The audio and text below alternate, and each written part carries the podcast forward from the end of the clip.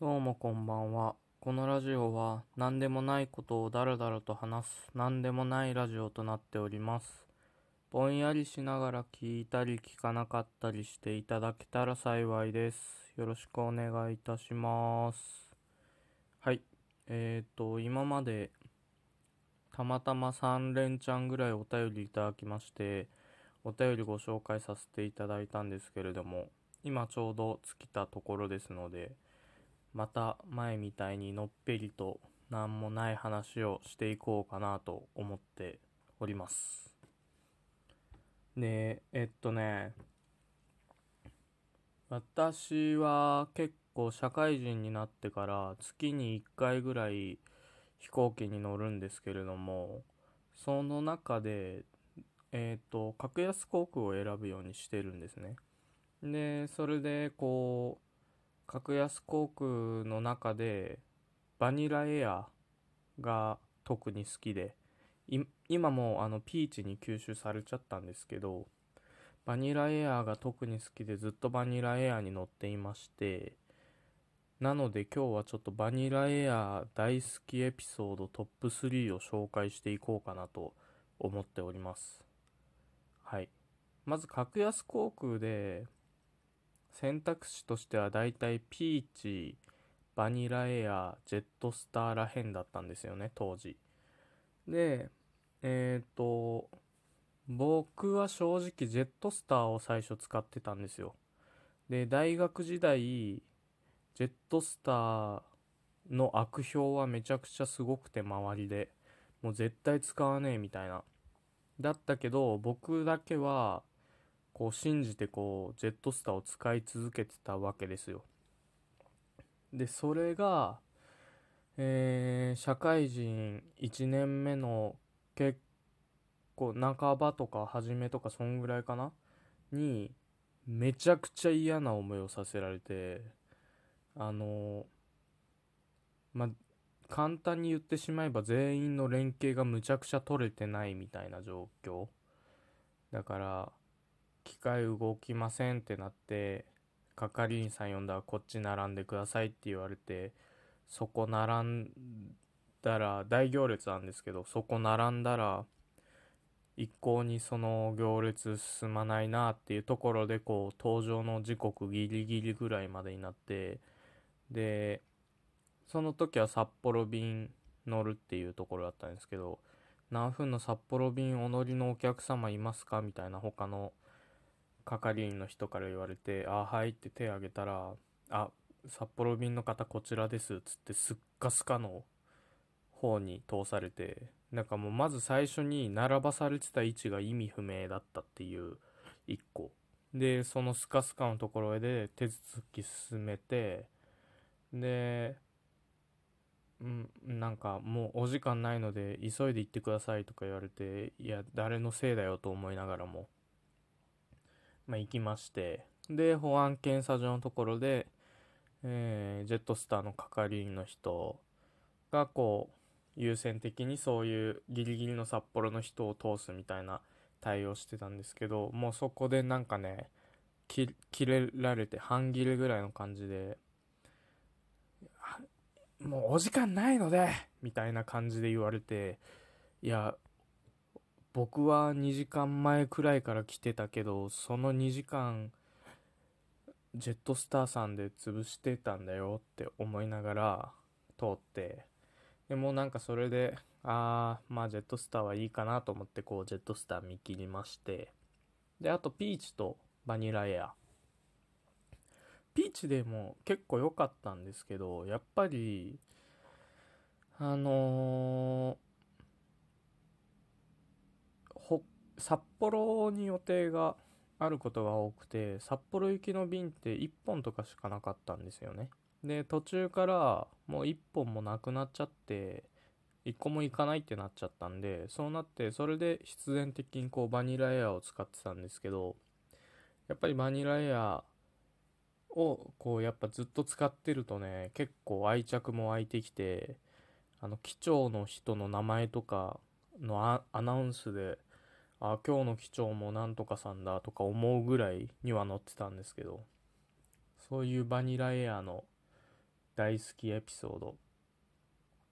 今回話そうかなとか 思っています。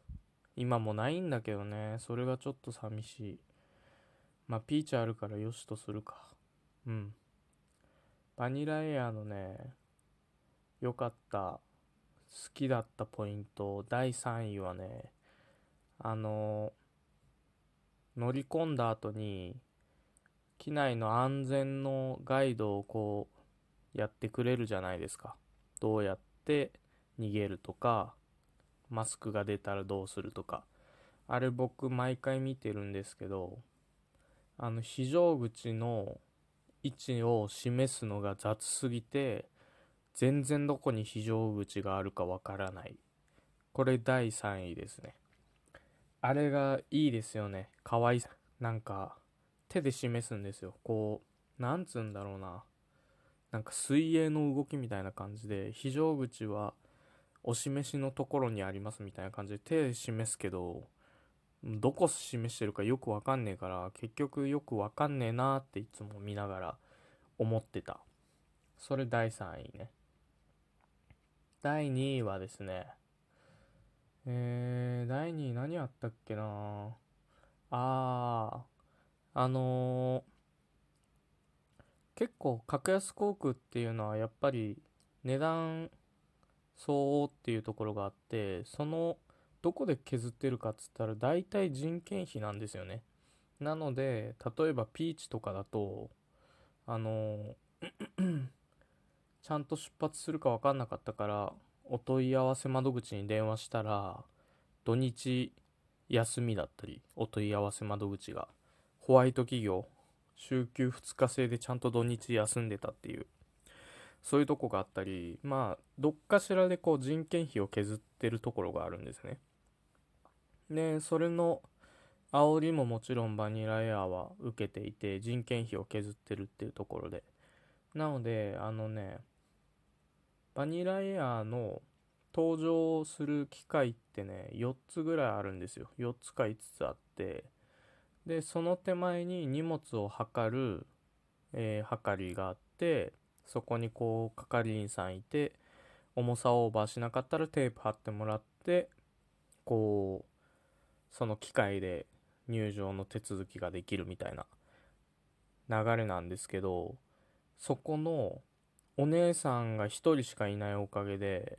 それがボトルネックになって機械5個ぐらいあんのに1個ぐらいしか基本稼働してないっていうマックス2個かなみたいな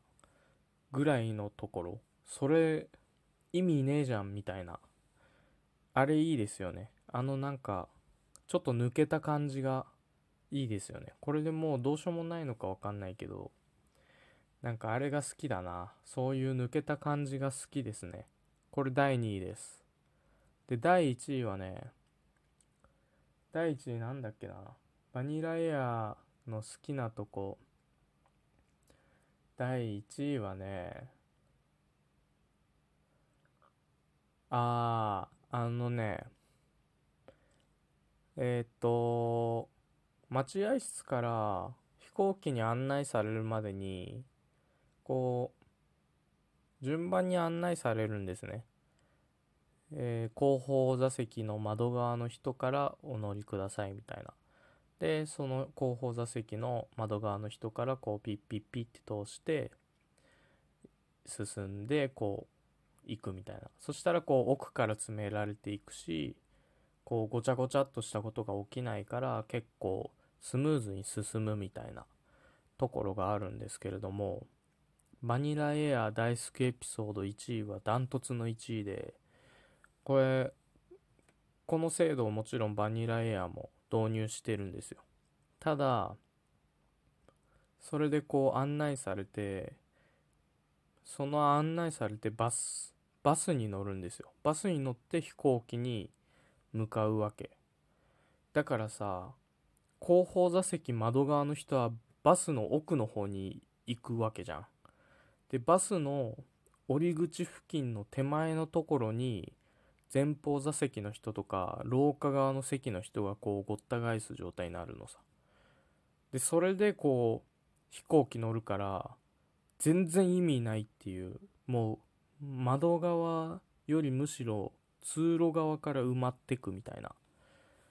あれいいよね。なんか、なんでって思うよね。これ毎回思うんだけど、なんでってすげえ思うんだよな。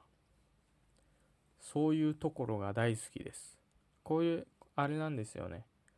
えっと、リフォかな？リフォって言うんですよね。こういうの。何用語なんだろう？エンジニア用語かな？なんかいろんな場面で使うから覚えといた方が得かもしれません。ラストイン、ファーストアウト。だから最初、えっと、直近に入ったやつから出していく。だから例えばバスのそれもそうだし、乗り物とかもそうですよね。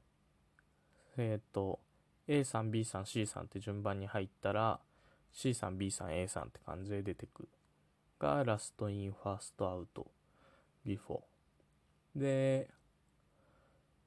first in, first outっていうのがあって、ファーストイン、ファーストアウトは先に入れた方から出てく。だからこう、ラーメン屋の卵とかね。ラーメン屋の卵は、こう古いものから出していくから、 first in、first out、FIFO をやってたりする。先出し先、先入れ先出し法だったかな。なんかそういう感じで飲食とかでも使うし、結構なんかいろんな場面で聞くっていうのをなんか生活してて実感したから、覚えといて損はないかもなと思います。なんかだからそのバスの状況とか見て、リフォだなと思って見てる。そんな感じです。時間が意外とぴったりなので、結局、これで終わろうと思います。ありがとうございました。